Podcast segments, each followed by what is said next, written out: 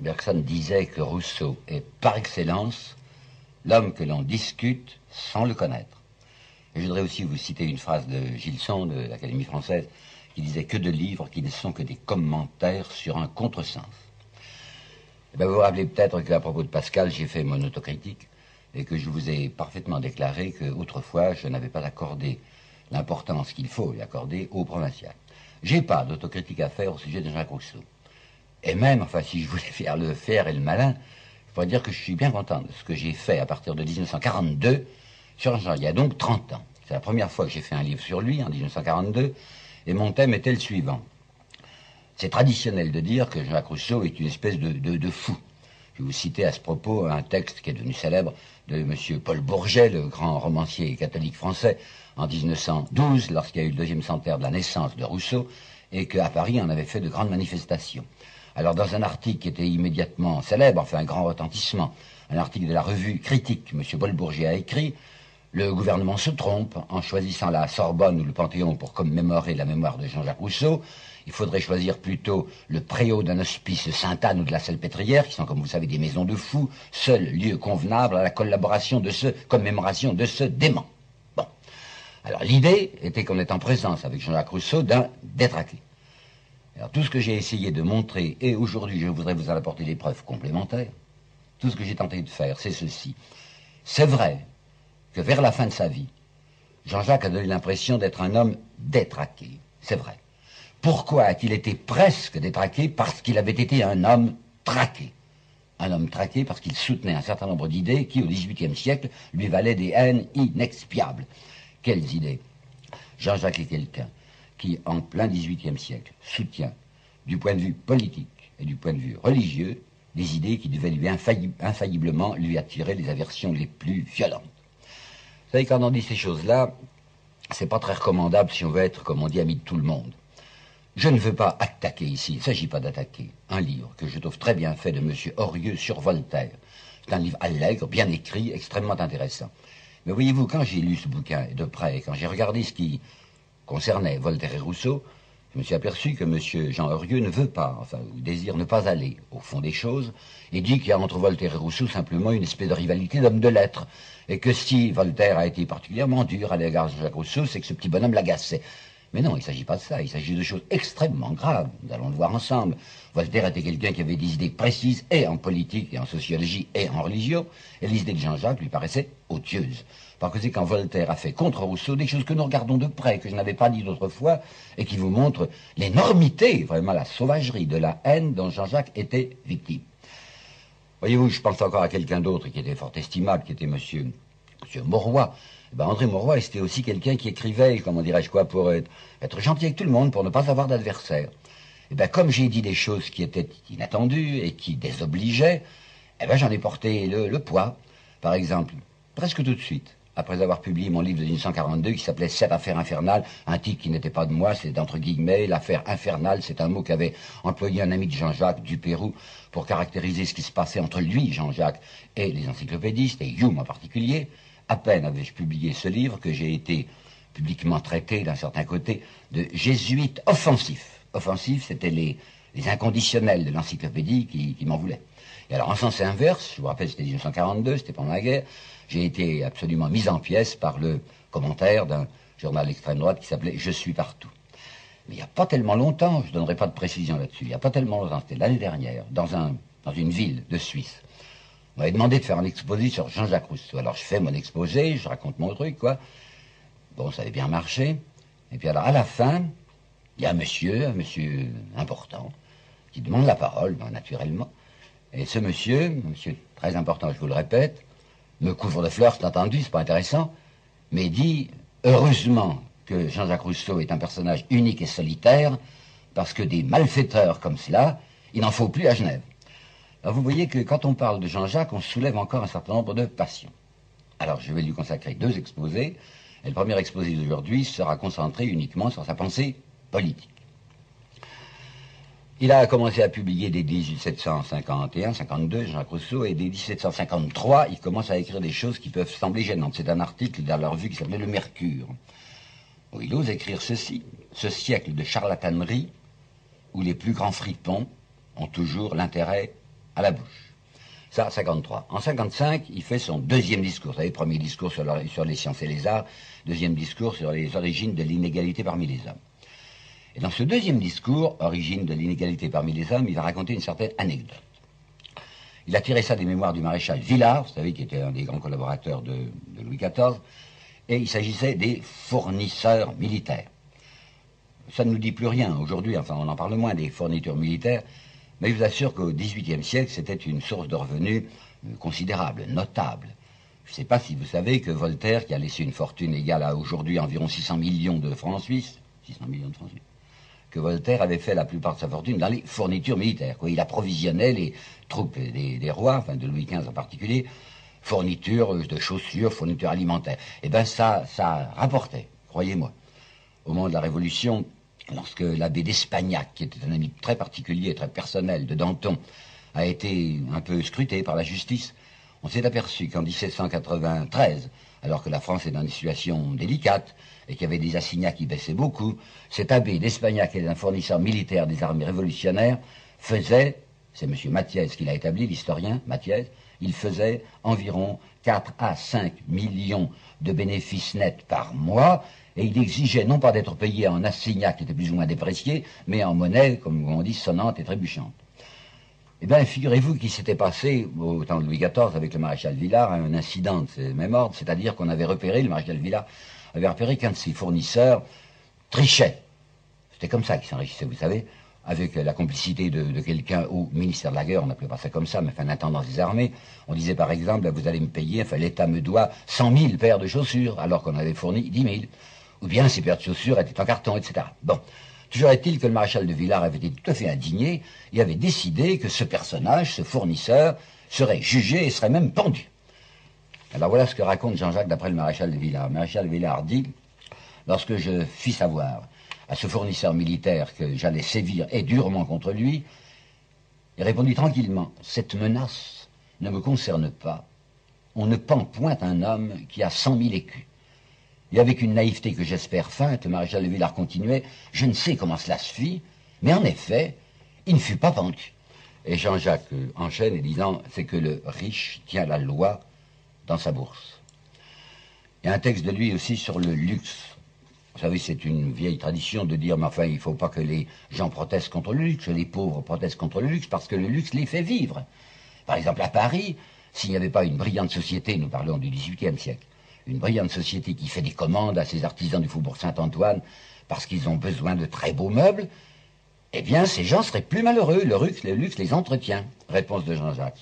Le luxe nourrit peut-être 100 pauvres dans nos villes, mais il en a fait périr cent mille dans nos campagnes. Il invente, je ne sais pas s'il invente, un personnage qu'il appelle Chryso, Chrysophile. Vous savez, Chrysophile, c'est ce deux mots grecs qui veut dire ami de l'or, ami de l'argent. Je ne sais pas si Jean-Jacques discute réellement avec quelqu'un, s'il a inventé ce personnage fictif pour faire un dialogue. Et ce chrysophile est quelqu'un qui dit à Jean-Jacques, mais c'est vrai, je voudrais bien être très riche, j'aime l'argent, parce que l'argent est une puissance, et qu'une fois que j'aurai beaucoup d'argent, je pourrai faire beaucoup de bien autour de moi. Jean-Jacques n'a pas, en doute la sincérité de cet homme, mais il lui dit, tu m'as bien parlé de ta conduite, étant riche, enfin quand tu seras riche. Mais tu ne m'as rien dit de ce que tu ferais pour t'enrichir parce qu'il n'y a guère de fortune dont l'origine soit tout à fait clairement avouable et qui ne repose sur le détroussement d'autrui. Alors Jean-Jacques va écrire un certain nombre de choses que voici. Tout cet ordre social prétendu, qui couvre en fait les plus cruels désordres. Comment voulez-vous que l'on admire une société où le profit est en raison inverse du travail? Ou encore ceci. Tout privilège au profit des particuliers qui les obtiennent est à la charge de la nation qui les donne. Il s'amuse aussi de l'artifice usuel des financiers qui, pour dissimuler leurs opérations, répandent partout le bruit c'est infiniment compliqué. Ah, il faut pour les comprendre avoir fait des études, enfin c'est quelque chose que le profane ne peut pas comprendre. Et Jean-Jacques oh, je comprends bien, il nous explique que c'est extrêmement complexe, et qu'ils emploient un langage obscur, afin que, ne l'entendant point, ce langage, on n'ose pas le contredire. Il nous parle de ressorts que l'on nous dit si profonds que de peur que peut-être nous tentions de les découvrir dans leur simplicité. Reconnaissons, hein, reconnaissons que Jean-Jacques a un certain ton violent, je dirais âpre, je dirais même plébéien dans sa critique sociale. Je vais vous en apporter trois petites preuves. Ces gens du monde, si doux, si modérés, qui trouvent toujours que tout va bien parce qu'ils ont intérêt à ce que rien n'aille mieux, qui sont toujours contents de tout le monde parce qu'ils ne se soucient de personne, et qui, au cours d'une bonne table, soutiennent qu'il n'est pas vrai que le peuple est faim. Autre chose, il y a une lettre de Jean-Jacques à un aristocrate qui s'appelait le comte de Lastic, dans laquelle il lui dit, à un certain ton, ce serait pas la peine d'avoir des gens, des domestiques quoi, ce serait pas la peine d'avoir des gens s'ils ne vous servaient à chasser le pauvre quand il demande son dû. En 55, dans un article de l'encyclopédie qui s'appelait Économie politique, Jean-Jacques avait écrit le paragraphe que voici. Quand un riche circule dans son carrosse, un chartier se trouve-t-il sur son passage? Ces gens seraient prêts à l'assommer, et cinquante honnêtes piétons allant à leurs affaires seraient plutôt écrasés qu'un faquin oisif retardé dans son équipage. Quand il écrit ça, Jean-Jacques, il se doute pas qu'il est, qu'il est quoi, qu'il est prophétique, parce que c'est ce qui va lui arriver à lui-même. Le, 24 octobre 76, il avait à ce moment-là 64 ans, et il va être renversé, ce vieux type va être renversé dans la rue par un grand chien qui appartenait au comte de Saint-Fargeau et qui courait devant le carrosse de monsieur de Saint-Fargeau. Vous avez entendu ces trois textes. Ben, il est évident qu'il y a un ton, un ton populaire là-dedans, un ton peuple. C'est pourquoi M. Ferdinand Brunetière, le grand critique de la Revue des Deux Mondes, quand il avait parlé de Jean-Jacques, avait dit c'est un homme qui, de par ses origines, est peuple, et peuple au sens le plus fâcheux du mot. Vous avez compris Ça veut dire un infréquentable, enfin c'est quelqu'un qui n'est pas admissible chez les gens de bien. Ben, nous arrivons maintenant au contrat social. Et quand on pense contrat social, quand on pense Jean-Jacques plutôt, on se dit l'essentiel de sa pensée politique, c'est dans ce livre. Je l'ai lu plusieurs fois dans ma vie et je viens de le relire pour ces exposés. C'est un livre complexe, hein, qui n'est pas tellement clair. Et je ne voudrais accuser personne, bien sûr. Il y a surtout un de mes amis, enfin quelqu'un qui a fait une préface il n'y a pas longtemps, une nouvelle édition du contrat social, dont je ne suis pas extrêmement satisfait parce qu'il ne montre pas l'ambiguïté de ce texte. Voyons, Jean-Jacques, dans, le contrat social, prend à bras le corps ce problème, qui est le problème capital de l'organisation sociale, quoi. Comment est-ce qu'on peut concilier l'autorité et la liberté? Il est évident qu'aucune société n'est concevable sans une autorité. Mais où la trouver, cette autorité? Où sera-t-elle légitime? Ben, Jean commence à partir d'une idée qui ne lui est pas particulière à lui, c'est une idée que vous trouvez même chez saint Thomas, à savoir ceci, aucun homme, aucun homme, n'a sur son semblable une autorité naturelle. Ça veut dire que nous sommes tous pareils et qu'aucun homme n'est qualifié pour donner un ordre, pour imposer sa volonté aux autres. Ce qui fait que le système monarchique et le système oligarchique est répudié par Jean-Jacques. Monarchique, c'est deux mots grecs, hein, ça veut dire le commandement d'un seul, monos. Eh bien, un seul, qui s'appelle le roi, n'a aucune raison d'imposer sa volonté à une collectivité. Oligarchie, c'est encore du grec, oligos, ça veut dire petit nombre. Eh bien, un petit nombre, soit d'aristocrates, soit de riches, n'est pas non plus habilité, n'est pas qualifié pour imposer sa volonté à la collectivité. Alors, où trouver une autorité légitime? Jacques dit la seule autorité légitime, c'est celle de la volonté générale.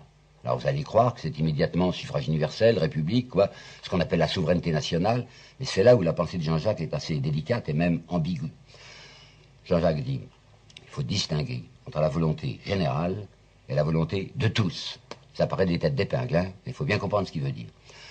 Jean-Jacques estime qu'au fond de chaque individu, et nous le verrons lorsque j'étudierai sa pensée philosophique et religieuse, au fond de chaque individu, il y a une orientation spontanée vers le bien. Ce qui fait que ce qu'il nomme la volonté générale, c'est l'accord substantiel, l'accord naturel, l'accord instinctif, selon lui, de toutes les volontés dans la direction du bien. Mais la volonté de tous, qui paraît être semblable à la volonté générale, ah pas du tout, dit Jean-Jacques, la volonté de tous, ça ne peut être, c'est très souvent, que l'accumulation de volontés individuelles, des volontés individuelles qui vont dans tous les sens, qui sont divergentes et qui ne sont pas, parfois, et hélas assez souvent, semblables à cette volonté générale, c'est-à-dire à cette orientation naturelle vers le bien. Pour vous bien vous expliquer la situation, je vais me référer à, Victor Hugo, à quelque chose de Victor Hugo. C'est un texte que Victor Hugo a écrit dans Napoléon le Petit en 1852, c'est-à-dire au lendemain du coup d'État du 2 décembre 51. Je vous rappelle l'histoire du coup d'État. Il y avait une république, c'était la deuxième république française. Il y avait depuis 1848 un président de la République française. Ce président de la République s'appelait dangereusement, je le reconnais, Louis-Napoléon Bonaparte. Mais néanmoins, le 20 décembre 1848, à l'Assemblée nationale, ce président de la République en exercice, Louis-Napoléon Bonaparte, avait fait un serment, comme il disait, devant Dieu et devant les hommes, je fais le serment de respecter la Constitution républicaine dont j'ai la garde. Et il se trouvait que quatre ans plus tard, le 2 décembre 1851, ce président de la République s'était conduit comme un parjure et il avait étranglé, par coup de force, cette euh, Constitution républicaine dont il était le représentant et le gardien. Vous pensez bien que Victor Hugo avait été indigné en disant mais c'est le président lui-même qui s'est mis dans l'illégalité puisqu'il n'a pas fait ce qu'il avait promis de faire. Mais le président Louis-Napoléon Bonaparte, son opération réussie, avait organisé un plébiscite et avait demandé à la nation française Qu'est-ce que vous pensez de ce que j'ai fait? Est-ce que c'est bien, est-ce que c'est mal? Or, c'était mal. Et cependant, la nation française, avec une énorme majorité, va lui dire c'est très bien ce que vous avez fait. Alors Victor Hugo, qui a reçu un coup au cœur, vous savez, de voir que la volonté de tous est contraire à la volonté du bien, à la volonté générale, que la volonté de tous va approuver quelque chose qui est mal, Victor Hugo écrit ceci que j'ai relevé là. Faites déclarer par 7 500 000 voix que 2 et 2 font 5. Ça ne changera rien. 2 et 2 ne feront toujours pas 5. Et il ajoute, la vérité morale n'est pas plus à la merci d'un vote que la vérité algébrique. Là, vous voyez, c'est une illustration très précise de ce que je vous expliquais tout à l'heure. Il y a des cas où la volonté de tous n'est pas conforme au bien, c'est-à-dire n'est pas conforme à la volonté générale. Alors Jean-Jacques, comment est-ce qu'il va faire pour essayer de concilier cette volonté générale et cette volonté de tous? C'est là où je trouve que la plupart des commentateurs glissent. Parce qu'évidemment, la pensée de Jean-Jacques est glissante, elle est fluide. Il dit il faut un législateur. Il emploie un L majuscule. Un législateur qui, lui, aura assez d'autorité, aura assez de prestige, aura assez d'affection autour de lui pour arriver à persuader les gens et à faire coïncider cette volonté de tous avec la volonté générale. Où est-ce qu'on va le trouver, ce législateur? Et quel est l'homme qui aura assez d'autorité, d'autorité naturelle, enfin, pour persuader les gens qu'il faut aller dans tel sens plutôt que dans tel autre C'est là, à mon sens, ce qu'il y a de plus faible dans le contrat social. Et Jean-Jacques s'en rendait parfaitement compte. C'est des choses dont on ne dit pas assez. À savoir que son contrat social, il ne voulait plus qu'on en, en parlât. Lui-même reconnaissait que ça ne l'est pas. Il y a une lettre de lui qui est en 67, si je ne me trompe pas, à Mirabeau. Attention, c'est pas le grand Mirabeau révolutionnaire, c'est le père de Mirabeau. Et eh bien, dans une lettre à Mirabeau, carrément, oui, c'est 67. Jean-Jacques lui dit, dans mon malheureux contrat social, ce que j'ai essayé de faire, c'est la quadrature du cercle. Et vous savez qu'on n'y arrive jamais. Et puis en 1690, donc au début de la Révolution, un nommé Dussault, a publié un livre qui s'appelle Entretien avec Monsieur Jean-Jacques Rousseau. Et dans un de ces entretiens, et je n'ai aucune raison de suspecter la sincérité de ce monsieur Dussault, dans un de ces entretiens, Dussault dit, lorsque j'ai parlé à Jean-Jacques de son contrat social, il m'a dit très simplement et très carrément, c'est un livre à refaire. Pourquoi un livre à refaire Parce que Jean-Jacques n'est pas un imbécile et qu'il a beaucoup réfléchi à ces problèmes que nous regardons aujourd'hui, enfin le problème de la cité humaine. Et il a parfaitement compris et rapidement compris qu'on n'y arrivera jamais à faire une société juste, une cité harmonieuse, comme dira Peggy, tant qu'on n'aura pas modifié les dispositions des esprits et des cœurs. Il s'agit d'agir sur chaque individu et de faire que chaque homme comprenne ce qu'il est substantiellement et quelle est sa destination. Au début de l'Émile, Jean-Jacques a une phrase sur laquelle on n'attire pas d'habitude suffisamment l'attention. Il dit Notre véritable étude est celle de la condition humaine. Ça a l'air du Malraux, hein Vous avez entendu, il a bien dit ça. Notre véritable étude est celle de la condition humaine. Et si vous réfléchissez à l'idée centrale et déterminante de ces trois grands livres, qui s'appellent l'un l'Héloïse, le deuxième l'Émile et le troisième le contrat social, vous apercevez que c'est cette idée de la disposition des esprits et des cœurs qui domine les trois livres. Dans l'Émile, c'est l'individu, c'est la formation, c'est l'éducation. C'est, le numéro un, c'est l'individu, quoi. Ça. Dans l'Héloïse, c'est le premier couple, c'est la famille, et dans le contrat social, c'est la collectivité. Mais les trois livres sont dominés et déterminés par cette idée. Il faut avant tout que l'homme comprenne ce qu'il est, quelle est sa nature, quelle est sa finalité, et quel doit être l'objet réel de sa connaissance.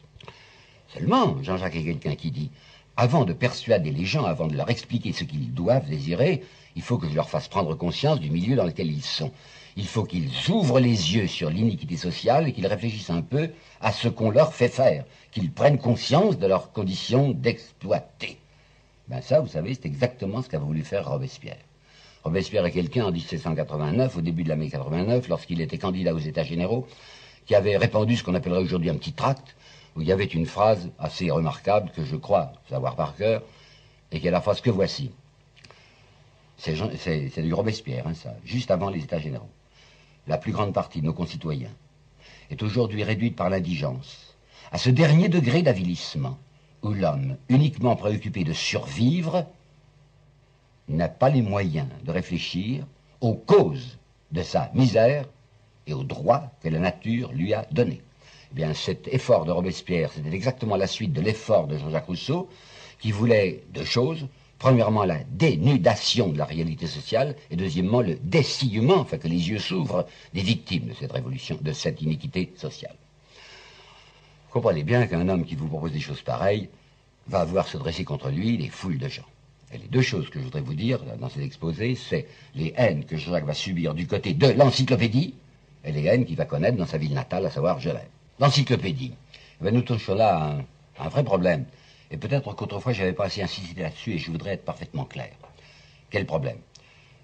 Lorsqu'en 1912, j'en parlais au début de cet exposé, il y avait une grande célébration, une grande commémoration à Paris, à Sorbonne et au Panthéon pour la mémoire de Jean-Jacques, on avait étroitement associé, c'était la Troisième République à ce moment-là en France, on avait étroitement associé dans ces célébrations les deux noms de Voltaire et de Rousseau, comme si Voltaire et Rousseau avaient été ensemble à l'origine de la Révolution française. Vous vous rappelez du reste la chanson de Gavroche dans Les Misérables, c'est la faute à Voltaire, c'est la faute à Rousseau. Il y a donc une espèce de tradition, que j'appellerais plutôt une légende, assez établie aujourd'hui, assez indurée, vous savez, qui lie dans les esprits des gens les deux noms antagonistes, en fait, de Voltaire et de Rousseau à l'égard de la Révolution. Faites bien attention que si le corps de Voltaire, les cendres, comme on dit, de Voltaire avait été transféré au Panthéon, c'était par la volonté de la constituante, de l'Assemblée constituante, qui avait décidé ça en 1690. Mais la constituante n'aurait jamais voulu conduire au Panthéon les cendres de Jean-Jacques. Et il faudra attendre jusqu'en 94, il faudra attendre que ce soit Robespierre qui soit au pouvoir pour imposer, je dis bien imposer presque de force à la majorité bourgeoise de la Convention, le transfert des cendres de Jean-Jacques à son tour au Panthéon. Et lorsqu'il avait été question à la Constituante de ce transfert au Panthéon des cendres de Voltaire, on avait vu Marat, dans sa publication qui s'appelait L'ami du peuple, s'élever avec une extrême violence en disant Mais vous ne savez pas de qui vous parlez, enfin, mais Voltaire était notre ennemi. Voyons, comprenons bien ce qui s'est passé, mais pour de bon, alors en 1789. Ben, en 1789, en réalité, c'est une nouvelle couche sociale qui s'était créée et développée surtout au XVIIIe siècle, qu'on appellera la richesse mobilière. C'est-à-dire, euh, la banque, le commerce, l'industrie qui commençait à se développer, et qui en avait assez de voir la richesse immobilière, c'est-à-dire la richesse terrienne, qui était possédée par l'aristocratie et le clergé, avoir entre les mains les leviers de commande. Alors c'était une espèce de protestation de cette classe supérieure du tiers-État, la, la roture dorée, qui voulait à son tour saisir le commandement. Mais il était bien entendu que ce qu'on pourrait appeler déjà, ce qu'on appelait parfois déjà le quatrième État, c'est-à-dire l'immensité des Français, c'est-à-dire les travailleurs français, devaient rester dans leurs conditions serviles. La révolution de 89, pratiquement, c'est une rixe de bourgeois, c'est une bagarre de possédants sur le dos de ce que Victor Hugo appellera la cariatide, c'est-à-dire les travailleurs. Eh bien, Voltaire était absolument de cette idée-là. Et Voltaire était quelqu'un qui ne voulait pas que l'on touchât à la condition des travailleurs, au point qu'il avait écrit cette phrase que je ne me cesse pas, que je ne cesse pas de citer parce qu'on la connaît très peu et qu'elle est éclatante. Voilà ce que Voltaire avait dit sur un pays bien organisé un pays bien organisé est celui où le petit nombre fait travailler le grand nombre, est nourri par lui, vous entendez bien, est nourri par lui, et le gouverne. Alors d'après ce que je viens de vous expliquer sur la pensée de Jean-Jacques, vous vous rendez compte de l'antagonisme, mais total, mais absolu, enfin de l'antithèse furieuse qu'il peut y avoir entre la pensée sociale de Jean-Jacques Rousseau et la pensée sociale de Voltaire. Si bien que dès que Jean-Jacques commence à exprimer ses idées politiques et sociales, du côté de l'encyclopédie, on se met à le dévorer, on se met à l'attaquer. Par exemple, la correspondance littéraire. Vous savez pas ce que c'est La correspondance littéraire, c'est une espèce de truc qu'on appellerait aujourd'hui ironéotypé, un bulletin qui était à ce moment-là recopié par des scribes et qui était envoyé à tout ce qui comptait en Europe, et c'était Grimm, un encyclopédiste, qui le rédigeait. Eh bien, la correspondance littéraire va reproduire le 1er mars 56 à la suite du texte de Jean-Jacques Rousseau qui s'appelle Le discours sur l'origine de l'inégalité, une attaque d'un, jésuite du, du reste qui s'appelait le révérend père Castel et qui dit Rousseau est quelqu'un qui allume le feu de la sédition et qui détruit toute société. Quant à Voltaire, voilà son jugement sur l'origine de l'inégalité, c'est la philosophie d'un gueux qui voudrait que les riches fussent dépouillés par les pauvres. De même, voici encore la correspondance littéraire de Grimm du 15 avril 59, Rousseau, qu'est-ce qu'il fait? Il habille de rhétorique des opinions triviales qui plaisent aux gens de la populace. Et Madame Dudéfend, qui est une encyclopédiste, qui est une amie de Voltaire et du groupe, écrit Ce Jean-Jacques, si on le laissait faire, il remettrait tout dans le chaos. Ben, vous savez ce qui va lui arriver à Jean-Jacques, c'est le décret de prise de corps du 9 juin 62. Le Parlement décide qu'il faut faire l'arrestation de Jean-Jacques Rousseau. Ce que l'on sait moins, et ce que je voudrais bien mettre en lumière, c'est que l'encyclopédie n'est pas pour rien dans l'arrestation de Jean-Jacques. Madame de Verdelin, qui était une femme du monde, qui était très bien placée, qui connaissait beaucoup de choses, va écrire carrément ceci à Jean-Jacques, c'est le troupeau encyclopédique qui a mis en branle les magistrats. Parmi les membres du Parlement, qui étaient tous de très grands bourgeois, il y avait une majorité de voltairiens, ils étaient trop contents de frapper Jean-Jacques, ennemi de la société et dangereux. Et ils vont réussir ce coup fumant d'avoir avec eux l'archevêque de Paris, vous savez, qui s'appelait Christophe de Beaumont, qui va lancer un mandement contre Jean-Jacques, et Jean-Jacques répondra ainsi, étranges apôtres, qui n'osent ou ne veulent rien dire que ce qui convient à ceux qui commandent, payés par le fort pour prêcher le faible, ils ne savent parler aux faibles que de ses devoirs et aux forts que de ses droits. Bon, vous avez vu du côté de, des encyclopédies ce qui s'est passé. Genève maintenant. Jean-Jacques est donc frappé en France, où il habitait, le 9 juin 62 de ce décret de prise de corps. Il arrive à s'évader, il s'échappe, et où va-t-il? Ben, Naturellement vers sa ville natale. Il est rentré dans la communauté genevoise en 54, il croit, il croit, le pauvre type, avoir fait honneur à sa ville, à la ville de Genève, en lui dédiant son discours sur l'origine de l'inégalité. Ouh, mais ça n'a pas plu du tout, vous savez, aux notables de Genève. Il y avait un très grand notable, aujourd'hui oublié, qui s'appelait Monsieur Bonnet, Charles Bonnet, qui était propriétaire à Gentot, enfin on l'appelait le seigneur de Gentot, et qui vient immédiatement riposter par un texte qu'il va signer Philopolis, c'est-à-dire ami de la ville, où il va déclarer que Jean-Jacques est un personnage bien dangereux. Là, il y a une certaine Madame de Madame de Constant, qui est dans la belle société genevoise, et qui dit, à propos de ce discours de Jean-Jacques, rien n'est plus sot et plus fait pour le bas. Ça veut dire quoi pour le bas? À Genève ben, Il y a les rues hautes, qui sont des rues bien, hein et puis la rue basse. Ben, les rues basses, les, les rues plébéiennes, elles sont du côté de Jean-Jacques, mais Jean-Jacques est infiniment dangereux.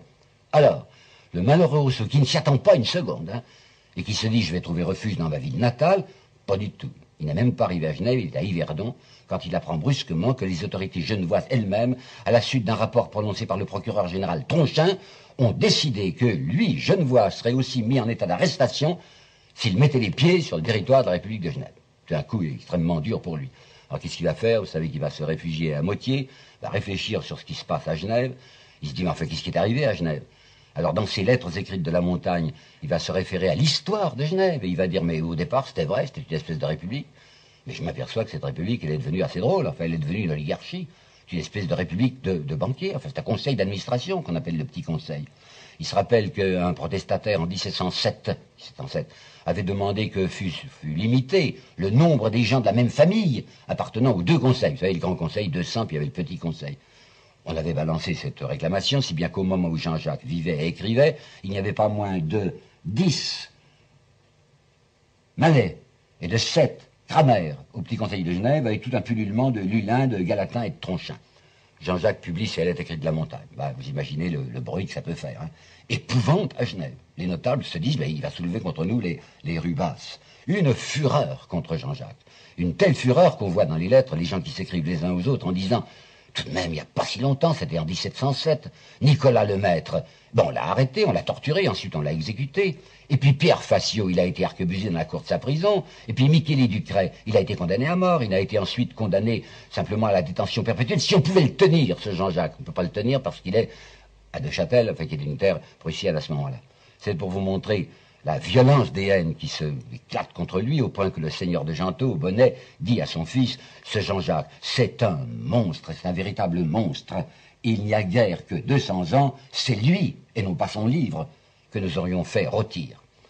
Parce que je viens de vous dire m'amène, en une dernière seconde, minute, à vous indiquer la longue haine qui a persécuté Jean-Jacques Rousseau. Si vous vous reportez aux gens, bien par exemple à M.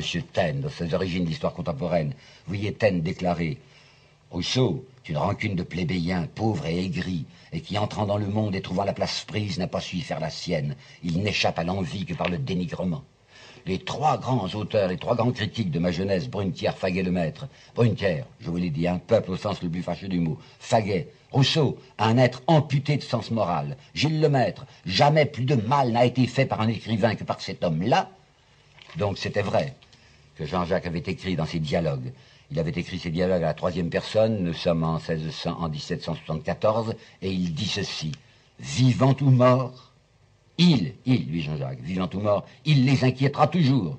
Qui ça Les ben, Les sages, quoi, les, raisonnables, les avisés, les gens de bien, les honnêtes gens. La dernière fois, je vous ai parlé de la pensée politique de Rousseau, et aujourd'hui, on va regarder ensemble sa pensée religieuse. Ben, je ne vous cache pas que c'est un sujet scabreux, sujet difficile à traiter, Parce qu'il y a d'un côté les amis politiques de Jean-Jacques qui n'aiment pas beaucoup. C'est un aspect religieux, ils jettent un voile là-dessus, une espèce d'infirmité qui est arrivée à leur héros. D'autre part, les ennemis de Jean-Jacques, les ennemis politiques de Jean-Jacques, qui sont d'habitude ce que l'on appelle les, bien-pensants, ben, ces bien-pensants, ça leur coûte beaucoup de reconnaître que Jean-Jacques pensait en religion ce qu'ils prétendent, eux, penser. J'ai tâché d'appeler votre attention la, la, dernière fois sur quelque chose que je crois capital, c'est-à-dire que toute l'œuvre de Jean-Jacques Rousseau est dominée par une certaine préoccupation d'ordre religieux. Et cette préoccupation, c'est d'expliquer ce que c'est la nature profonde de l'homme, la destination de l'homme. Euh, dans le le deuxième discours, l'origine de l'inégalité, il avait mis ce qu'on appelle une épigraphe. C'est un texte latin. Pardonnez-moi de faire le cuistre, je vais vous dire comme il l'a écrit, c'est du poète latin perse. Homme, quem te deus esse iusit disque. Disque, c'est un impératif qui veut dire apprends. Homme, créature, apprends ce que Dieu a voulu que tu sois. Comprends, comprends, entends bien ce que Dieu désire que tu sois. Et là-dessus, voici l'icitation de Jean-Jacques, que l'homme vive de la vie de l'homme. Je ne demande rien d'autre. On ne peut être heureux qu'à proportion qu'on se rapproche de soi. La créature n'est libre qu'à l'heure où sa volonté pèse actuellement et tout entière vers cela même qui est son vœu le plus profond. écoutez bien celle-ci, c'est du Jean-Jacques, hein Notre vrai moi n'est pas tout entier en nous. C'est exactement du Pascal, lequel Pascal disait l'homme passe infiniment l'homme. Et c'est assez saisissant de penser que Jacques Rousseau, qui, à mon avis, connaissait très peu Pascal, n'avait pas pratiqué, le rejoint. Il y a la convergence de ces deux grands esprits à travers un siècle. C'est ça, la grande idée de Rousseau. Alors vous pensez bien que ça ne va pas plaire à un certain nombre de, gens. Lui, il déclare très carrément, je suis chrétien. Mais en même temps, c'est quelqu'un qui avoue, non, l'idée du péché originel, ça je n'y souscris pas. Et nous voilà en face de ce fameux problème de la bonté originelle de l'homme qu'on lui jette sans cesse à la face. Il n'y a pas tellement longtemps, vous savez, il y a quelques semaines ou quelques mois, j'ai encore lu un article pourtant bien fait sur Jean-Jacques, mais avec le sourire convenable, le sourire ironique. Oui, c'est vrai, il croyait à la bonté originelle de l'homme. Regardons bien les choses. C'est parfaitement vrai que Jean-Jacques n'accepte pas l'idée mythologique du jardin d'Éden et de la pomme et du, fruit défendu. Non. L'idée du péché originel telle qu'elle est racontée par la théologie catholique, il ne l'accepte pas. Mais en même temps, même Jean-Jacques dit, il est tout de même certain qu'il y a eu une chute, que l'homme était meilleur et qu'il est devenu moins bon. Alors pour substituer une autre explication à l'explication du péché originel, il va trouver l'idée de la société, de l'agrégat humain. Et ça, c'est dans le deuxième discours qu'il le dit. C'est vrai, l'homme était bon naturellement, mais il s'est trouvé que quand il a été en rapport avec ses semblables, il est devenu mauvais. Et ce qui n'est pas tenu longtemps. Et c'est facile de comprendre pourquoi. C'est qu'il y avait une absurdité fondamentale. Si l'homme est bon, créature bonne, et s'il est mis à côté d'une autre créature bonne, comment ça se fait que bon plus bon égale mauvais? Si bien que lui-même n'a pas tenu longtemps cette première affirmation. Alors il en est venu simplement à parler d'altération, et si vous faites attention chronologiquement à ce que Jean-Jacques nous dit sur ce problème à travers toute son œuvre, vous apercevez qu'il ne tient même plus à son idée d'altération, et qu'il tient simplement à l'idée d'imperfection.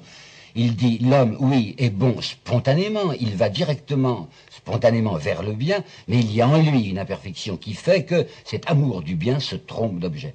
Eh bien, savez-vous que c'est exactement l'idée théologique de ceux-mêmes qui croient au péché originel et qui disent le péché originel n'a pas atteint l'homme dans sa substance, il a toujours son amour spontané du bien, mais c'est un amour enténébré et qui se trompe d'objet. Jean-Jacques ne dit pas autre chose. Faites encore attention à ceci, qu'il a modifié son idée sur l'homme primitif.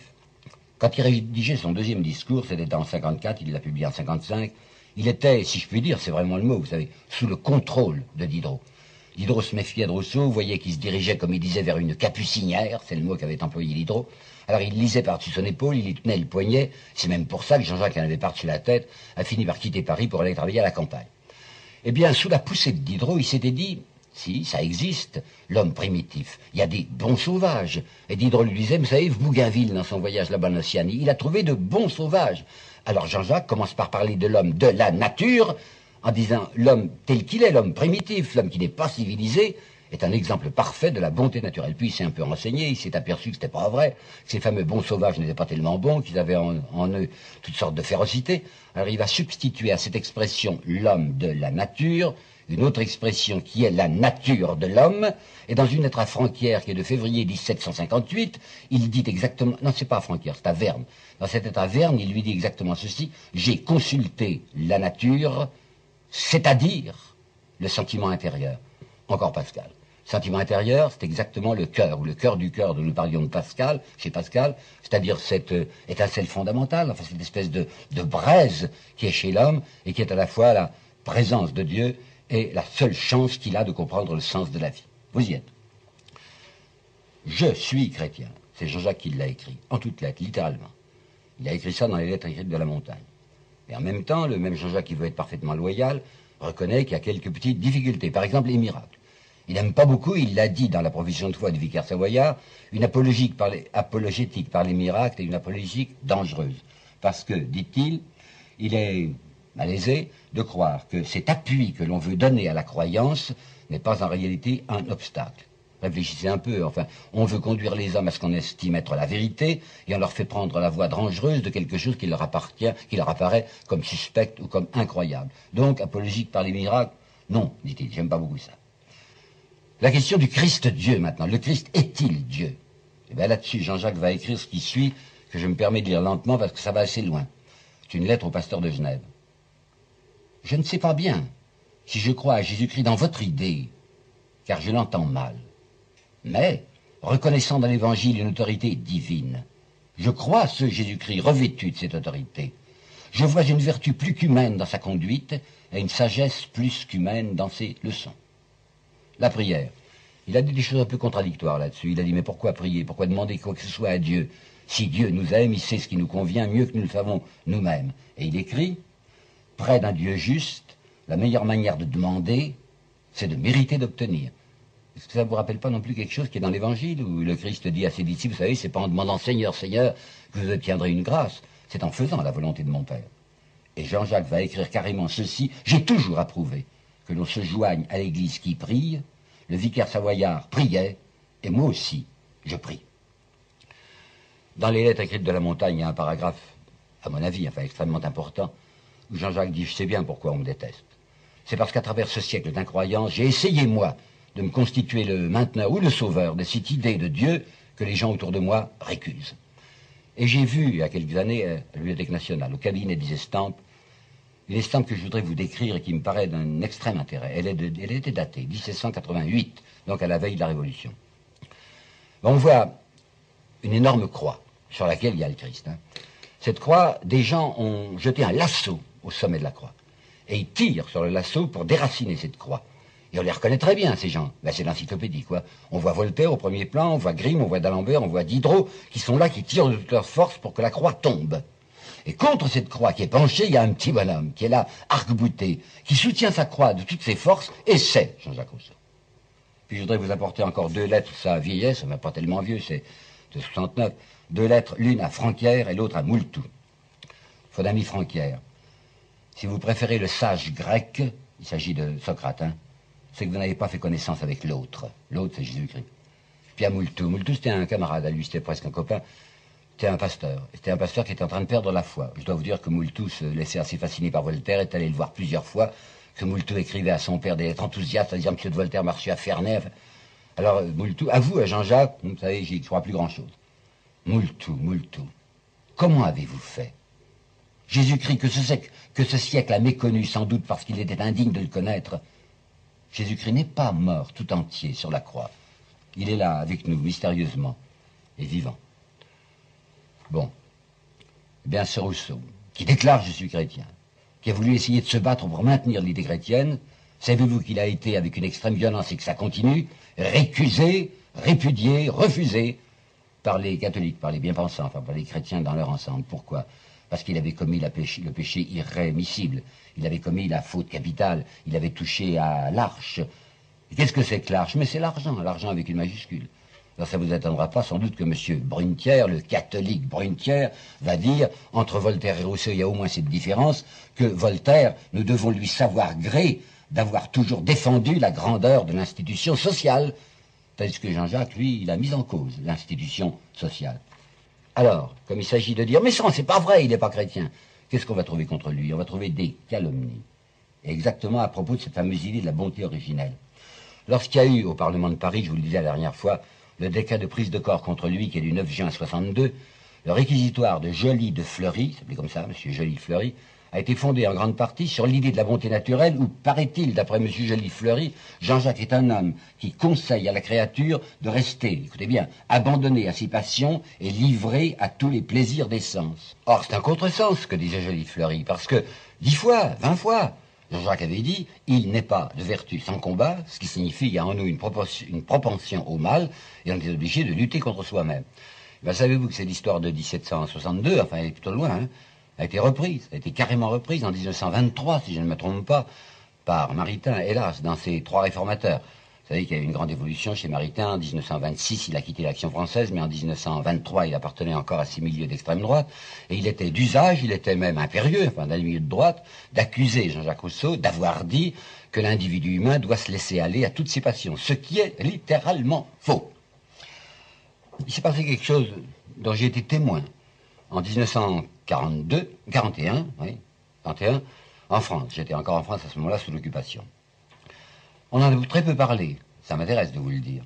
C'est un prêtre qui s'appelait l'abbé Ravier, un prêtre de Lyon, qui avait publié une thèse, enfin qui avait terminé sa thèse de doctorat, qui s'appelait Études historiques et critiques sur l'Émile de Jean-Jacques? Et cet abbé Ravier, qui était le plus honnête homme qui soit, enfin un homme absolument loyal, avait justement rétabli la vérité. L'abbé Ravier avait dit, mais on fait un faux procès, un procès injuste à Jean-Jacques. Il n'a jamais dit ce dont on l'accuse. Et l'abbé Ravier, qui avait parfaitement compris le sens général de l'œuvre de Rousseau, disait, comme je vous l'ai dit moi-même, il s'agissait pour Jean-Jacques d'essayer d'expliquer à la personne humaine ce qu'elle était dans sa substance et qu'elle était ce, ce, vers quoi elle marchait ce qu'elle devait désirer. Ben, savez-vous ce qui est arrivé à l'abbé Ravier? C'est que cette thèse, qui pour la première fois, de la part d'un ecclésiastique, était une thèse qui rendait justice à Jean-Jacques et qui disait la vérité sur Jean-Jacques, ben, elle a été interdite. L'autorité religieuse, enfin la hiérarchie, a obligé ce malheureux abbé Ravier à retirer de la vente son ouvrage et l'a considéré comme un ouvrage coupable. Ne pas dire la vérité sur Jean-Jacques Rousseau. Oui, ça s'est passé exactement comme ça. Et puis j'ai vu aussi avec peine dans un ouvrage dont je ne sais pas la date, qui m'a l'air d'être entre les deux guerres et qui s'appelle Christus, qui me semble être, si je me rappelle bien, une espèce d'histoire des religions, une présentation des religions diverses, la religion catholique était présentée par deux jésuites. L'un s'appelle le révérend père euh, Brou et l'autre s'appelle le révérend père Rousselot. Eh bien, dans cette présentation de la religion catholique, il y a naturellement un paragraphe sur Jean-Jacques Rousseau, et vous y voyez ceci. Rousseau conserve les idées chrétiennes comme dans les pays chauds, les termites conservent les meubles. Ces deux jésuites ont commis une petite erreur, ils ont laissé passer un bout d'oreille en ajoutant, virgule un comme Jaurès qui lui aussi était bien loin d'être un matérialiste, qui était un spiritualiste, mais comme Jaurès pensait mal du point de vue politique et social, il était important de dire que c'était un homme de mauvaise foi. Eh bien, Jean-Jacques Rousseau fait semblant, d'après ces jésuites, de conserver les idées chrétiennes, et en réalité, il les détruit de l'intérieur. Je voudrais bien vous raconter en détail ce qui s'est passé à Genève, lorsque Jean-Jacques a été à son tour persécuté, comme je vous le disais dans mon premier exposé. Vous vous rappelez, hein, je dis ça en deux mots, Jean-Jacques a été frappé à Paris par le décret du Parlement du 9 juin 62, qui le déclarait, déclarait comme on dit, de prise de corps, c'est-à-dire arrestation. Il arrive, grâce au maréchal de Luxembourg, à éviter l'arrestation. Il se dirige du côté de la Suisse, enfin du côté de Genève plutôt, et il apprend à Yverdon que les autorités genevoises elles-mêmes sont contre lui. Mais alors, ce que je voudrais vous montrer, puisque nous étudions sa pensée religieuse, et que je viens de vous montrer que c'était une pensée religieuse sincère et d'un homme qui disait « je suis chrétien », comment vont-ils faire, les notables de Genève enfin ce qui occupait le petit conseil, c'est-à-dire une immense majorité de banquiers? Mais pour que vous compreniez bien le savoureux de la situation, il faut que je vous lise quelques fragments de la correspondance de Voltaire. Tout le monde sait que Voltaire, à partir de 1755, si je ne me trompe pas, était venu habiter Genève. Il avait loué puis acheté une propriété qui s'appelait Saint-Jean. Vous pensez bien que Voltaire ne pouvait pas habiter dans un endroit qui s'appelle Saint-Jean. c'est irrespirable. Elle arrivait à transformer ce nom en Les Délices. Il habitait la propriété des Délices. Comme Voltaire était un personnage considérable et surtout un personnage très riche, vous pensez bien qu'il était accueilli à bras ouverts par la meilleure société de Genève. Mais comme Voltaire, en, même temps, est quelqu'un qui a des idées très précises sur ce qu'il faut faire du point de vue religieux, on le voit dans sa correspondance, surtout avec d'Alembert, se féliciter du nouvel état d'esprit qui règne dans ce qu'il appelle toujours en ricanant la cité de Calvin. Il dit, ah bah, la cité de Calvin, hein, par bonheur, elle a sérieusement changé. Alors, dans une lettre, par exemple, Voltaire rapporte avec joie un incident que voici. Je lis, c'est du Voltaire. Hein. Un pasteur de village prêchait devant quelques citoyens qui ont là, dans la banlieue de Genève, qui ont là des maisons de campagne. un de ces messieurs lui coupa la parole, au prêcheur, au prédicateur, hein, au pasteur. Vous nous ennuyez, lui dit-il, allons dîner. Et il fit sortir de l'église toute l'honorable compagnie. Pensez, Voltaire se frotte les mains, les bons esprits se multiplient. La fameuse cité de Calvin, dit Voltaire, c'est un pays rempli de vrais philosophes. Sur les 24 000 habitants de Genève, oui, à ce moment-là, extraordinaire, hein, il y avait 24 000 habitants à Genève, pas comme aujourd'hui. Sur les 24 000 habitants de Genève, il n'y a plus que quelques gredins des rues basses qui croient encore à Jésus-Christ.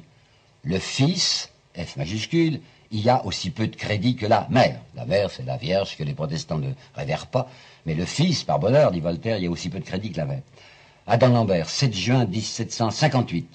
Genève, la ville de l'argent, réalité dont elle fait certes 100 fois plus de cas que de Jésus-Christ. Je ne sais pas si Voltaire exagérait. Hein. Et ce que je peux vous dire, c'est qu'on a un certain nombre de témoignages qui prouvent que dans la très belle société de Genève, du côté de M. Bonnet ou du seigneur de Gentot, ou du côté de M. Dupin, qui était membre du conseil, qui était un banquier, qui lui était seigneur de Morillon, je crois, je vous assure que les idées voltairiennes avaient du succès.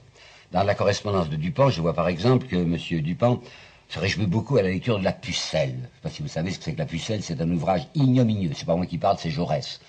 Dans un discours de Jaurès à la Chambre des députés en 1908, il a parlé de Jeanne d'Arc, et il a dit, je ne me référerai certes pas à l'ouvrage ignominieux de Voltaire sur Jeanne. J'ai même pas envie de donner des détails précis sur ce que Voltaire disait contre Jeanne, tellement c'est bas et en effet ignoble. Eh bien, monsieur Dupin, le banquier Dupin, dit, c'est excellent cette putelle. Cela fait faire, je cite, cela fait faire de beaux éclats de rire à nos dames. Du même Dupin, qui a beau être un, banquier, un membre du petit conseil, et donc, comme vous allez le voir, le vocabulaire était un petit peu brutal. Il dit, c'est admirable ce poème de Voltaire qui s'appelle Désastre de Lisbonne. Vous savez, le désastre de Lisbonne, c'est Voltaire qui s'est déchaîné contre l'idée de la Providence, parce qu'effectivement, il y a eu un tremblement de terre à Lisbonne le 1er novembre 55, je sais pas, et que ce tremblement de terre, un jour de la Toussaint, avait fait une hécatombe. Et Voltaire en tirait les arguments que vous pouvez deviner en disant, bah, si jamais il y avait une providence, le tremblement de terre ne serait pas opéré le jour même où les églises étaient pleines, ce qui a fait quelque chose comme 30 000 morts. Eh bien, savez-vous ce qu'il dit, monsieur le banquier Dupin, à propos de ce livre de Voltaire? Ce protestant, Dupin, enfin, membre de la cité de Calvin, et qui dit, pardonnez-moi, c'est pas moi qui parle, hein, c'est Dupin. La Providence en prend le cul, dit-il. Autre chose, il se réjouit énormément du port d'une plaisanterie qu'a faite Voltaire en parlant de gens qui, en l'Inde, enfin je ne sais pas si c'est vrai, Voltaire dit, il y a dans les Indes des tribus qui prennent pour Dieu le phallus. Alors il dit, au moins ça, c'est des gens qui vont au solide. Tandis que nous autres, enfin les papistes, savez-vous ce qu'ils ont fait? Ils ont fait d'une gaufre leur bon Dieu. Ah ben je comprends que les Indiens sont un peu plus raisonnables. Alors vous voyez la pensée voltairienne et la diffusion qu'elle recevait du côté de chez M. Dupin et des autres. Alors, Lorsque Jean-Jacques Rousseau a publié le contrat social, lorsqu'il menaçait, semblait-il, de revenir à Genève, lorsqu'à Genève il était dangereux parce que les rues basses seraient peut-être été pour lui, qu'est-ce qu'on va voir? On va voir le petit conseil de Genève qui va faire semblant, qui va faire semblant de ne s'occuper pas en, en vérité d'affaires politiques et sociales, mais de prendre le biais et de prendre la diversion d'une attaque prétendue que Jean-Jacques aurait menée contre le christianisme. Il est parfaitement vrai, je vous l'ai indiqué, que par loyauté, Jean-Jacques avait dit dans la provision de foi du vicaire savoyard j'aurais des objections à faire au miracle. Alors, les gens du Petit Conseil de Genève, pour masquer leur opération politique, vont essayer de la farder en opération religieuse. Ils vont se tourner du côté de là, comme on disait, la vénérable compagnie des pasteurs, et vont demander aux pasteurs de Genève de marcher contre Jacques Rousseau en le dénonçant comme un ennemi du christianisme. C'est à l'honneur, c'est à l'honneur des pasteurs de Genève de voir qu'ils n'ont pas voulu marcher parce qu'ils sentaient bien ce qu'il y avait derrière, et ils s'apercevaient que c'était singulier l'opération dont on les chargeait. C'était d'autant plus curieux qu'un de ces pasteurs, qui s'appelait Vernet, ça, Vernet, avait désiré faire un petit libelle, enfin un petit texte, contre Voltaire, parce que Voltaire avait parlé de l'âme atroce de Calvin. Pour vous dire, Homer avait bien entendu, l'âme atroce de Calvin. Ce pasteur avait dit, j'ai l'intention de faire un petit libelle, pour indiquer que tout de même, M. de Voltaire, qui est hôte de la cité de Genève, parle assez curieusement de Calvin. Eh bien, savez-vous que le petit conseil de Genève avait interdit à ce pasteur Vernet de dire quoi que ce soit contre M. de Voltaire, parce que c'est un homme riche et protégé par la France. Alors, le petit conseil va attaquer lui-même, puisque les pasteurs se dérobent, va attaquer lui-même Genève, euh, Jean-Jacques Rousseau, va attaquer lui-même Jean-Jacques Rousseau comme étant quelqu'un qui a porter atteinte à notre sainte réformation. Et ce qui est plus remarquable, c'est ce monsieur Dupin, dont je vous ai cité deux jolies formules sur la providence qui en prend dans, etc., et sur la pucelle, qui le ravit tellement, où on voit ce monsieur Dupin écrire, décidément, on dirait que l'intérêt de la religion est ce qui touche le moins nos pasteurs. En somme, c'est la Libye, hein, la Libye en plein fonctionnement, le saint alibi. On pense argent et on dit Dieu. Maintenant, tout à fait autre chose. Les encyclopédistes. Je viens de vous expliquer que les, bien-pensants et les possédants de Genève avaient fait semblant de ne pas croire à la sincérité religieuse de Jean-Jacques Rousseau et dit c'est pas un vrai protestant, c'est pas un vrai chrétien et c'est pour ça que nous le poursuivons. Mais du côté de l'encyclopédie, on ne met pas en doute la sincérité religieuse de, Rousseau. Et c'est précisément en tant que chrétien qu'il va être par eux persécuté. Comprenez bien quelle est l'affaire en cause, et qu'elle est très sérieuse, vous savez. Voltaire n'est pas quelqu'un qui rit. Il ricane peut-être, mais il rit pas. Il a eu un certain travail qu'il s'est assigné, un travail auquel il se donne tout entier, parce qu'il croit du reste qu'il fait bien, à savoir la destruction du christianisme. Il y a une lettre de lui à d'Alembert qui est d'une limpidité absolue sur ce point, où il dit Pourquoi cinq ou six hommes de qualité qui travaillent ensemble n'arriveraient-ils pas à détruire ce que douze faquins ont construit? Vous avez compris, les douze faquins sont les apôtres les cinq ou six hommes de qualité qui s'entendent, eh ben, c'est précisément les encyclopédistes, c'est Voltaire lui-même, c'est Diderot, c'est Grimm, c'est d'Alembert, Dolbach, etc. Le président Hainaut, c'est un esprit un peu sceptique, mais enfin gentil, avait dit un jour à Voltaire en souriant, me dites-moi tout de même, monsieur de Voltaire, ne, croyez pas que vous êtes capable de renverser le christianisme, d'extirper le christianisme, qui a tout de même 18 siècles derrière lui? Et Voltaire avait répondu, les yeux dans les yeux et sans sourire, ben c'est ce que nous verrons. Alors Voltaire est un homme acharné à cette tâche, il sait ce qu'il veut faire, et vous savez aussi qu'il y va par des méthodes obliques. Il a dit à son ami d'Alembert, frappez et cachez votre main. Ce qui signifie il faut que l'infâme, I majuscule, infâme c'est le christianisme, hein. pas seulement comme on le dit l'Église catholique, mais tout le christianisme. Il faut que l'infâme soit détruite sans s'en apercevoir. Les coups de poignard, mais qu'il soit anonyme. Là, j'ai envie de vous citer quand même quelque chose qui est un peu un en marge, mais qui m'a tellement frappé que ça m'amuse de vous le dire. C'est que M. Guéhenno, qui est un ami de Jean-Jacques Rousseau, mais qui n'aime pas ce côté chrétien de Rousseau. Ça, ça le gêne, enfin, ça l'incommode un peu. Guéhenno dit Voltaire ne signe pas, en effet, ce qu'il fait contre le christianisme. Rousseau, lui, un peu lourdeau, il signe ce qu'il a écrit, il signe contrat social. Et M. Guéhenno écrit, je dirais même ose écrire, Voltaire savait, lui, que la vérité marche à pas de colombe, et il ne considérait pas qu'elle lui appartint, il préférait l'humilité de l'anonymat. Enfin, vous en pensez ce que vous voudrez. Donc c'était cette euh, méthode que je vous ai dite, et ça marchait bien. Dans les correspondances de Voltaire, vous y voyez des affirmations comme celle-ci. Il pleut des bombes dans la maison du Seigneur, c'est-à-dire qu'elle va s'écrouler tellement qu'il y a de publications hostiles, ou encore le monde se déniaise furieusement. Pour lui, se déniaiser, ça voulait dire se retourner contre le christianisme. Donc l'opération marchait bien. Et tout à coup, voilà qu'au milieu du siècle, c'est-à-dire à partir de 1752, on voit apparaître un petit bonhomme de rien du tout, même pas un Français, hein. c'est un Genevois qui s'appelle Jean-Jacques Rousseau, qui s'est établi à Paris, à qui les encyclopédistes ont fait d'abord confiance, pense qu'on lui a même, on l'a même chargé d'un certain nombre d'articles, pas importants, concernant la musique dans l'encyclopédie. Ce monsieur Rousseau se fait écouter, il a du talent, il a de l'audience, et il dit des choses de plus en plus inadmissibles. Dans une réponse qu'il a faite à un contradicteur de son premier discours, il a, lui, collaborateur de l'encyclopédie, osé affirmer ceci de tous les livres qui existent. Il n'y en a qu'un qui soit nécessaire. C'est l'évangile. Pensez à quel point Voltaire devait être ravi d'entendre ça. Et dans les mille, au centre des mille, il y avait la profession de foi du vicaire savoyard. Et au centre de la profession de foi du vicaire savoyard, il y avait cette phrase devenue depuis fameuse, si la vie et la mort de Socrate furent d'un homme, la vie et la mort de Jésus furent d'un Dieu. Il faut lui faire rentrer ça dans la gorge. Hein. C'est terrible qu'un homme comme Jean-Jacques, qui a de l'audience et qui a du talent, puisse se faire écouter au moment où ça marchait tellement bien la déchristianisation. Alors écoutez Voltaire, l'infâme Jean-Jacques a fait un tort effroyable à la bonne cause, et quel temps a-t-il pris pour combattre l'idée philosophique, le temps même où elle allait triompher Alors je vous assure, hein, tout est bon contre lui.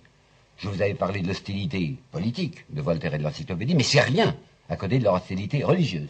Parce que ça, ça les tient au ventre, vous savez, ça les tient avec une espèce de fureur noire. Alors depuis 1754, ça a commencé, je vois dans le journal de l'abbé Trublet, le 25 septembre 1754, une soirée qu'il a passée chez Madame Geoffrin. Madame Geoffrin tenait un salon, un salon littéraire et philosophique.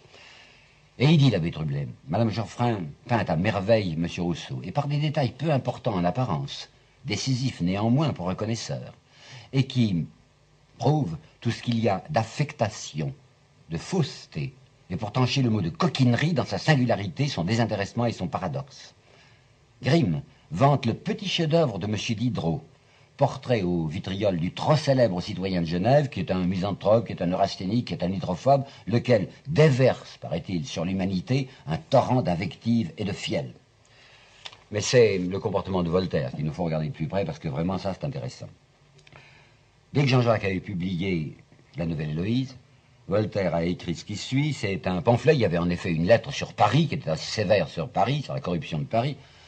C'est un libelle contre la nation qui donne à l'auteur de quoi vivre. Est-ce que vous avez compris la perfisie Ça veut dire, mais c'est inadmissible, ces Français se laissent insulter, insulter chez eux. J'espère bien qu'on va renvoyer ce Jean-Jacques qui n'est même pas français.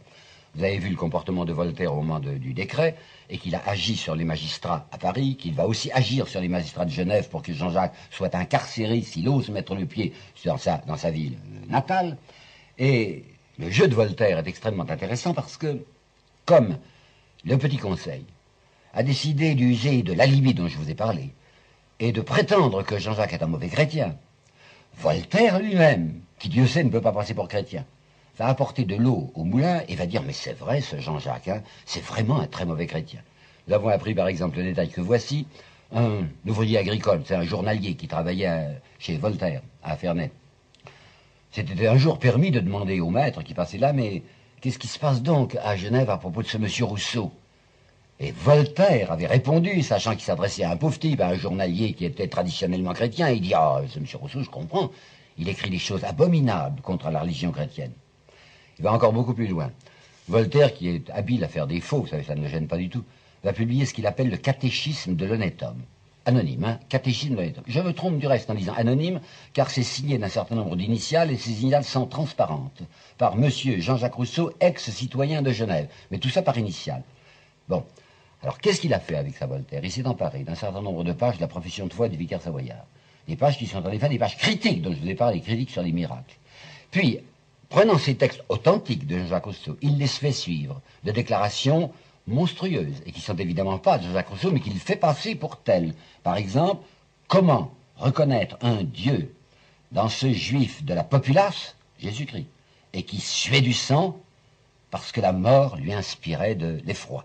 Eh bien ça, c'est du Voltaire attribué faussement à Jean-Jacques Rousseau. Mais ce que j'ai de plus intéressant à vous dire, et je crois que la dernière fois j'avais fait une allusion à M. Horieux à ce propos, c'est le comportement de Voltaire au moment des lettres écrites de la montagne. Ça vaut la peine que je vous l'explique en détail. Les lettres écrites de la montagne, c'est Jean-Jacques qui, est réfugié dans la région de Motier et qui se défend contre ce qu'on lui a fait à Genève et qui explique pourquoi la République de Genève s'est singulièrement transfigurée. Voltaire lui avait fait un coup terrible. Voltaire était l'auteur d'un pamphlet antichrétien qui s'appelle Le sentiment des citoyens, et Jean-Jacques a appris par une correspondante que Voltaire mettait au compte de Jean-Jacques Rousseau je me suis trompé en disant le sentiment des citoyens, le sermon des cinquante. Et Jean-Jacques avait appris par une correspondante que Voltaire mettait à son compte, lui, Jean-Jacques, ce sermon des cinquante, ouvrage antichrétien. Alors, dans ses lettres de la montagne, Jean-Jacques rétribue, restitue à Voltaire ce cadeau empoisonné.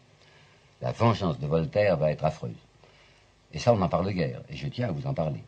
Il y a d'abord, il y a trois choses. Il y a premièrement une espèce de petit pamphlet, un libelle que Voltaire va faire répandre dans les rues de Genève, pour expliquer ce que doit faire le petit conseil. Et il dit en particulier, il faut un jugement qui mette fin à l'audace de ce scélérat. C'est Voltaire hein, qui fait dire ça au petit conseil de Genève. Nous possédons plusieurs des lettres de Voltaire écrites à des conseillers, à des membres du petit conseil. Il y en a une à Cramer, je crois, puis il y en a une à Tronchin, où Voltaire dit Le conseil aura trop de prudence et trop de fermeté pour s'amuser seulement à faire brûler un livre auquel la brûlure ne fait aucun mal. Et un troisième pamphlet qui s'appelle cette fois Le sentiment des citoyens et où Voltaire a pris le ton d'un pasteur protestant pour dissimuler sa propre action et où il conclut On punit capitalement un vil séditieux. Vous avez entendu Capitalement. Ça veut dire que Voltaire se rappelle ce qui s'est passé il n'y a pas tellement longtemps dans la cité de Genève, où un homme comme Nicolas Lemaire ou un homme comme Pierre Facio ont été arquebusés, et il espère que Jean-Jacques serait arrêté et tué. C'est ça qu'avait Voltaire. Ben, il faut savoir que Jean-Jacques était l'objet d'une persécution vraiment affreuse.